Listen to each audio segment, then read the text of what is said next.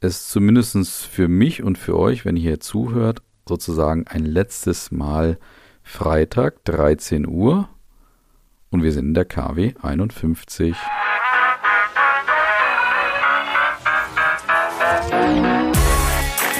Brand Trust Talks Weekly, der inspirierendste Wochenrückblick aus Markenperspektive. So, liebe Hörerinnen und Hörer, willkommen zurück zu Branchers Talks Weekly. Wir sind in der KW 51 und ihr seid zurück bei eurem Lieblingswochenrückblick aus Marketing und Markenperspektive. Wie ich eben schon gesagt habe, das letzte Mal in diesem Jahr, aber ihr wisst natürlich, wir haben ein bisschen was vorbereitet für die kleine Winterpause. Wir hören uns das nächste Mal am 19. Januar. Da könnt ihr euch natürlich drauf freuen, da werde ich dann frisch aus dem Urlaub zurück sein und bestimmt ganz, ganz viele spannende Themen im Paket haben. Ja, die habe ich auf jeden Fall in dieser Woche auch dabei. Wir haben eine Kategorie, die kommt dreimal, das werdet ihr dann gleich sehen. Da haben wir noch ein paar Fundstücke, beziehungsweise ein Fundstück. Da müsst ihr bis zum letzten Ende einfach mithören, weil das hat es einfach in sich aus meiner Sicht und das ist ein richtig geiles Fundstück, wie ich finde. Von daher würde ich sagen, los geht's. Und wir starten hiermit. Die Zahlen der Woche.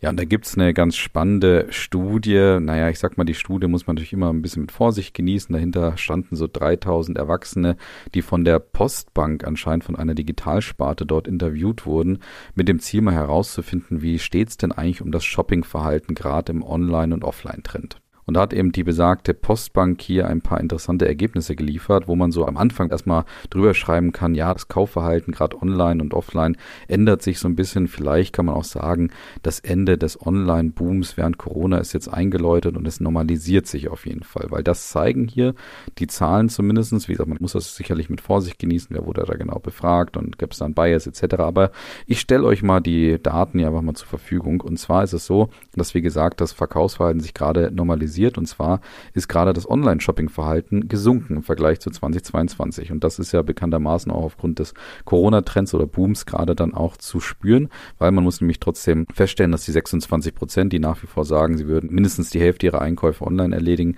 das ist immer noch höher als 2019, da waren es nämlich nur 24 Prozent. Und auch der durchschnittliche Anteil der Käufe, die per Internet getätigt wurden, sind nochmal gesunken und das zum zweiten Mal in Folge. Der Höchstwert war nämlich 38 Prozent im Jahr 21, also mitten in Corona und 35 Prozent waren es letztes Jahr noch und dann sind es 30 Prozent in diesem Jahr. Und 2019 war es nur ganz, ganz klein bisschen niedriger, nämlich bei 29 Prozent. Spannend ist natürlich noch eine Ergänzung, oder besser gesagt zwei Ergänzungen. Und die erste Ergänzung bezieht sich auf die Jüngeren, die hier nämlich einfach sagen, sie können eigentlich das Online-Shopping nicht mehr so richtig wegdenken. Und da geht es um die 18- bis 39-Jährigen. Eh eine große Spanne, wie man feststellen muss, also wenn man da schon segmentiert. Aber dort sagen nämlich 37 Prozent, dass sie mindestens einen Teil ihrer Käufe immer im Internet auch erledigen. Und das ist bei den über 40-Jährigen nur bei 26 Prozent, also knapp 11 Prozent niedriger. Und insgesamt ist nochmal spannend, was die Postbank hier noch rausgefunden hat dass vor allen Dingen das Thema Rücknahmen oder, oder Rückgaben zurückschicken, dass das so ein Problem gerade ist, weil da verunsichert nämlich knapp 80 Prozent der Befragten gerade, dass sie, naja, immer nicht so genau wissen, was denn mit den Einkäufen eigentlich passiert. Das heißt, 80 Prozent achten hier gerade darauf, dass das, was sie zurückgeben, dass das auch wirklich weiterverkauft werden kann und dass das nicht vernichtet wird, was ja viele, gerade die Fast Commerce oder Quick Commerce Firmen hier einfach machen, dass die oftmals beim Zurückschicken dann die Ware auch vernichten. Und dazu gibt es jetzt ja inzwischen ein EU-Gesetz, das auf den Weg Weg gebracht wurde oder in den nächsten Jahren dann auch Wirksamkeit erreichen wird mit dem Ziel, dass das eben genau untersagt wird. Aber da sieht man spannenderweise, dass das anscheinend einige der Konsumentinnen und Konsumenten dort draußen etwas verunsichert. Und dann kommen wir zu dieser Kategorie und zwar zum ersten Mal in dieser Folge, muss ich dazu sagen. Die Überraschung der Woche. Und da landen wir beim E-Bike-Pionier OneMove. Und da wird vielleicht bei dem einen oder anderen das klingeln. Die sind doch insolvent gewesen. Und das war ja schon ein kleiner Schock für viele Fans, weil OneMove wurde ja über Jahre dann auch während Corona natürlich wirklich gehypt und galt so als wirklich die heißeste Marke in diesem E-Bike-Bereich, konnte dann allerdings ja Corona bzw. die Nach-Corona-Zeit eben nicht überleben und sind dann im Sommer diesen Jahres insolvent gegangen. Und das besonders Schlimme war dann, dass in dem Zuge auch viele der E-Bikes auch gar nicht mehr serviciert werden konnten. Das heißt, das Händlernetz als auch das Servicenetz und die Ersatzteilversorgung sind komplett zusammengebrochen, weswegen, ja, ich glaube, die Marke grundsätzlich eine schwierige Zeit hatte, auch im Nachgang, beziehungsweise besser gesagt, die Konsumentinnen und Konsumenten hatten wahrscheinlich eine schwierige Zeit, wenn sie denn Fun-Move-Fan waren. Allerdings wurde damals schon bekannt, dass McLaren Applied die Firma übernehmen wird, beziehungsweise die Markenrechte übernehmen wird. Und jetzt sieht man auch, was daraus geworden ist. Nämlich knapp ein halbes Jahr später kommt die Marke bei McLaren Applied zurück und das auch durchaus mit Ambitionen. Nämlich ist es so, dass man Van Move auch aufbauen möchte als Marke, die auch über den E-Bike-Bereich hinaus positioniert wird. Da geht es dann zum Beispiel auch um das Thema E-Scooter. Das ist nämlich auch bei McLaren Applied unter der Mobility-Tochter Levoy auch schon drunter. Die haben dort einen ja anscheinend sehr spannenden, innovativen E-Scooter gestartet und genau dieser Transfer von dieser Marke oder von diesem Produkt soll eben auch bei Van Move jetzt passieren. Ja, und grundsätzlich sieht man da noch weitere Ambitionen dadurch, dass man jetzt auch wieder durchstartet. Und zwar soll die Ersatzteilversorgung, die ich eben angesprochen habe, wieder hochgefahren werden, was sicherlich wichtig ist, um da auch die Fans trotzdem irgendwo bei der Stange zu halten, dass sie da nicht komplett abwandern und sich da was ganz anderes überlegen. Und 100 Mitarbeitende wurden auch schon zurückgeholt. Das heißt also, ab dem zweiten Halbjahr 2024 können wir damit rechnen, dass Van Move dann auch wieder aktiv verkauft. Und dann kommen wir zum zweiten Mal zu der gleichen Kategorie. Die Überraschung der Woche. Ja, wir hatten ja durchaus jetzt einen ersten Wintereinbruch, glaube ich, die letzten Wochen und das hat natürlich dann auch dazu geführt, dass wieder Streusalz im Umlauf war. Allerdings ist das Spannende, was zum Beispiel im niederbayerischen Dingolfing jetzt passiert ist. Dort wurde nämlich nicht Streusalz direkt genutzt, sondern, Achtung, Gurkenwasser. Das ist jetzt vielleicht erstmal ein bisschen skurril, aber es geht darum, dass die Firma Develei, die ja auch bekannt ist für Senf unter anderem zum Beispiel auch, also da habe ich irgendwie so im Kopf, dass die sich nämlich überlegt hat, naja, im Zuge der Nachhaltigkeitsbestrebung können wir doch mal überlegen, was eigentlich mit unseren Produkten und vor allen Dingen auch mit den Nebenprodukten oder den Resten dann sozusagen passiert. Und deswegen haben sie sich überlegt, wir könnten doch das Gurkenwasser, was anscheinend, ja, ich sag mal sozusagen in der Produktion dieser Gurken oder in dem Verpacken dieser Gurken übrig bleibt, das kann man doch in irgendeiner Form dann auch nutzen. Und genau das ist jetzt passiert, nämlich die Idee, dass man dieses Gurkenwasser dann einfach auch als Streusalz nutzt. Und zwar muss man dazu nur ein bisschen Salz noch hinzufügen, damit es auf die entsprechende Konzentration kommt. Und dann wird dann eben aus Gurkenwasser auf einmal Streusalz, was dann wirklich genutzt werden kann, wie eben die Gemeinde oder die Stadt Dingolfing dann auch gezeigt hat. Spannend ist nämlich bisher, dass Develite das Thema einfach, ja, dieses Salzwasser, was übrig geblieben ist, wenn diese Gewürzgurken verarbeitet werden, dass das bisher einfach in die hauseigene Kläranlage gegangen ist. Das passiert jetzt in dem, dem Zuge nicht. Und durch den Einsatz von Gurkenwasser können dann jährlich bis zu 180 Tonnen Streusalz und knapp eine Million Liter Wasser eingespart werden. Und das ist ja dann schon durchaus Recycling vom Feinsten, kann man sagen. Und dementsprechend feiert sich Develei hier aus meiner Sicht auf jeden Fall völlig zurecht, weil wirklich, wirklich kreative Idee dafür, dass sie hier ja, eine nachhaltige Idee kreiert haben. Also auf jeden Fall eine definitiv große Überraschung, dass jetzt anscheinend Gurkenwasser auf den Straßen jetzt hier gestreut wird. Sehr spannend. Und dann kommen wir zum dritten Mal in die gleiche Kategorie. Die Überraschung der Woche. Und zwar wechselt Kilian Mbappé, ich glaube einer der wertvollsten Fußballspieler der Welt, nach Kronach. Nein, er wechselt nicht direkt nach Kronach, das muss ich direkt ein bisschen korrigieren, das war natürlich nur ein Spaß. Allerdings, vielleicht kennt ihr Kronach, weil dort ja, ja, der alteingesessene Fernsehhersteller Löwe herkommt. Und genau den Sponsor, beziehungsweise wird Kilian Mbappé jetzt Testimonial von dieser alteingesessenen traditionellen deutschen Firma. Und Löwe ist ja bekannt dafür, dass sie ja lange Zeit wirklich sehr erfolgreich das Thema Premium-Luxusfernseher kreiert haben, allerdings 2019 insolvent gegangen sind und dann auch gekauft wurden, beziehungsweise übernommen wurden von einem neuen Geschäftsführer, nämlich Aslan Kabliev. Und genau der hat sich jetzt, ja, hat sozusagen seine Kontakte spielen lassen und dann überlegt, wie er an Kylian Mbappé rankommt. Das hat er dann überraschenderweise geschafft. Wie gesagt, Kylian Mbappé, wirklich einer der weltvollsten Fußballspieler und wirklich ganz, ganz hohes Regal, wenn es darum geht, den als Testimonial zu gewinnen. Und da muss schon einiges möglich gemacht sein. Also einerseits kontaktemäßig, allerdings wahrscheinlich auch preislich, dass man Kylian Mbappé eben davon überzeugt, als Löwe Testimonial aufzutreten. Weil ja, Löwe ist definitiv Premium Luxusware. Allerdings, ja, ich sag mal, das Image hat natürlich unter den Insolvenzen und unter dieser unklaren Positionierung, die Löwe auch lange Zeit hatte, durchaus etwas gelitten. Deswegen ist sie jetzt nicht die ganz heiße und stylische und sexy Luxus- oder Premium-Marke, die man vielleicht auch sein könnte. Weswegen durchaus überraschend ist für mich, dass Mbappé jetzt hier als Testimonial einsteigt.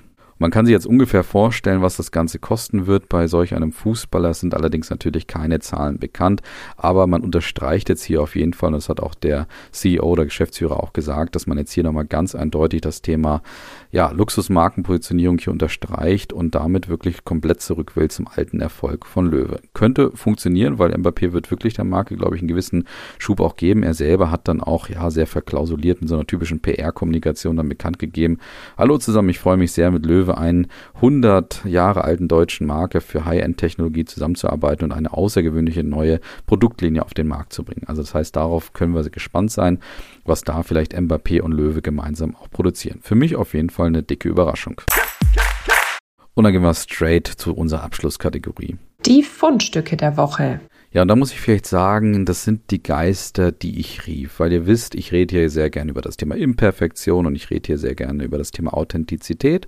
Und da muss ich vielleicht auch leben, dass genau das dann auch passiert, dass zum Beispiel die VGA aus Hannover, seine Versicherung, dass genau die jetzt, ja, sich mal überlegt hat, wir müssen vielleicht irgendeinen so Employer-Branding-Spot machen. Und im ersten Moment hat es mich so ein bisschen an die Versuche, ja, ich sag mal, der 2010er Jahre erinnert, als da jeder so ein Rap gemacht hat, weil dieses Video, was die VGH hier ja, herausgebracht hat, das ist schon sehr, sehr selbstgemacht und sehr authentisch und sehr, naja, ich sag mal, ich will nicht sagen imperfekt, weil es ist irgendwie auf eine Art und Weise auch cool.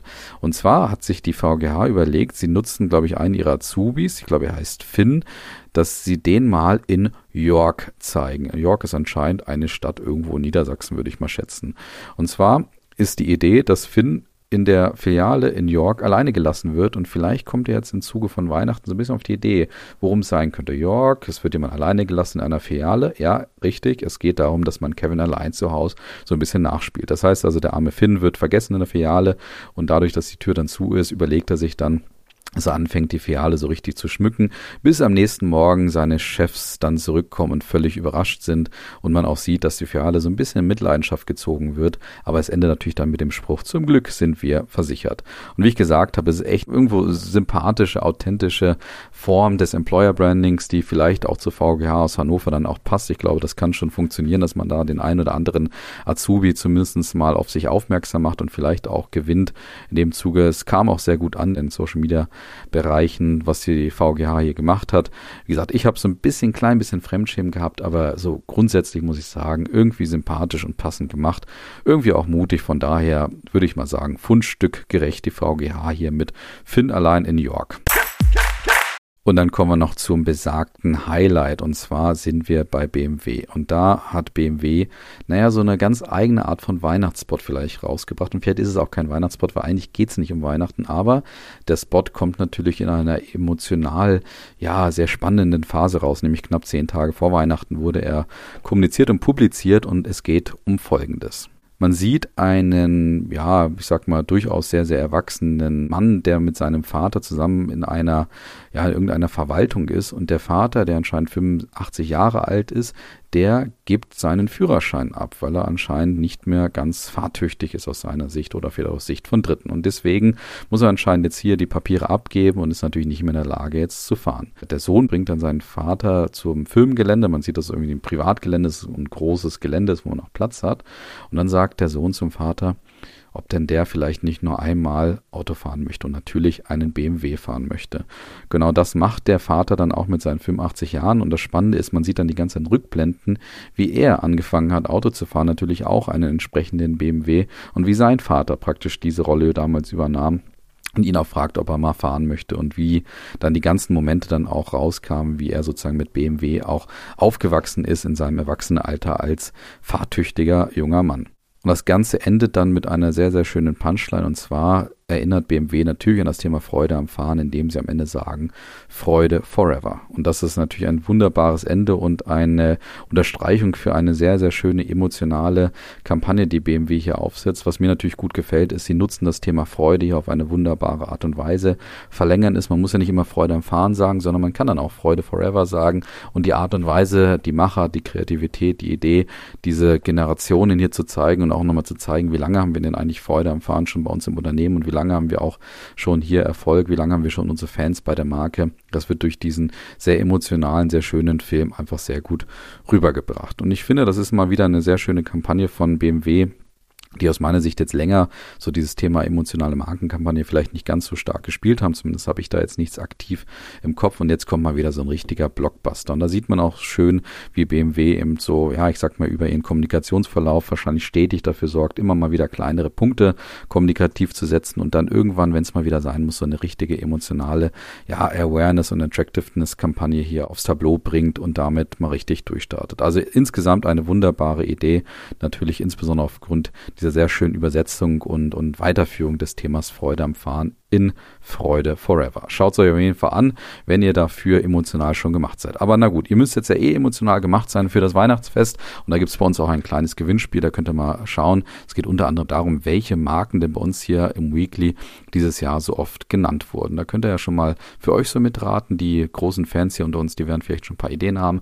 Aber ja, lasst euch überraschen, macht das beim Gewinnspiel mit. Es gibt eben was zu gewinnen in dem Zuge. Von daher könnte ja noch etwas verspätet vielleicht unter eurem Weihnachtsbaum landen. Ich wünsche euch jetzt wunder, wunder, wunderbare Weihnachten und einen guten Start in 2024. Wie gesagt, es gibt noch ein bisschen was auf die Ohren von uns. Ansonsten haben wir, glaube ich, eh genug zu hören bei uns. Und ich danke euch natürlich für die Aufmerksamkeit in diesem Jahr, für ja auch die Rücksicht, wenn ich mal ausfalle oder wenn der Weekly ausfällt. Ja, nächstes Jahr geht es natürlich weiter mit unterschiedlichsten Kategorien und mit ganz, ganz viel Marken-News aus der Markenwelt. Macht's gut, freue mich auf nächstes Jahr mit euch. Bis dann, ciao.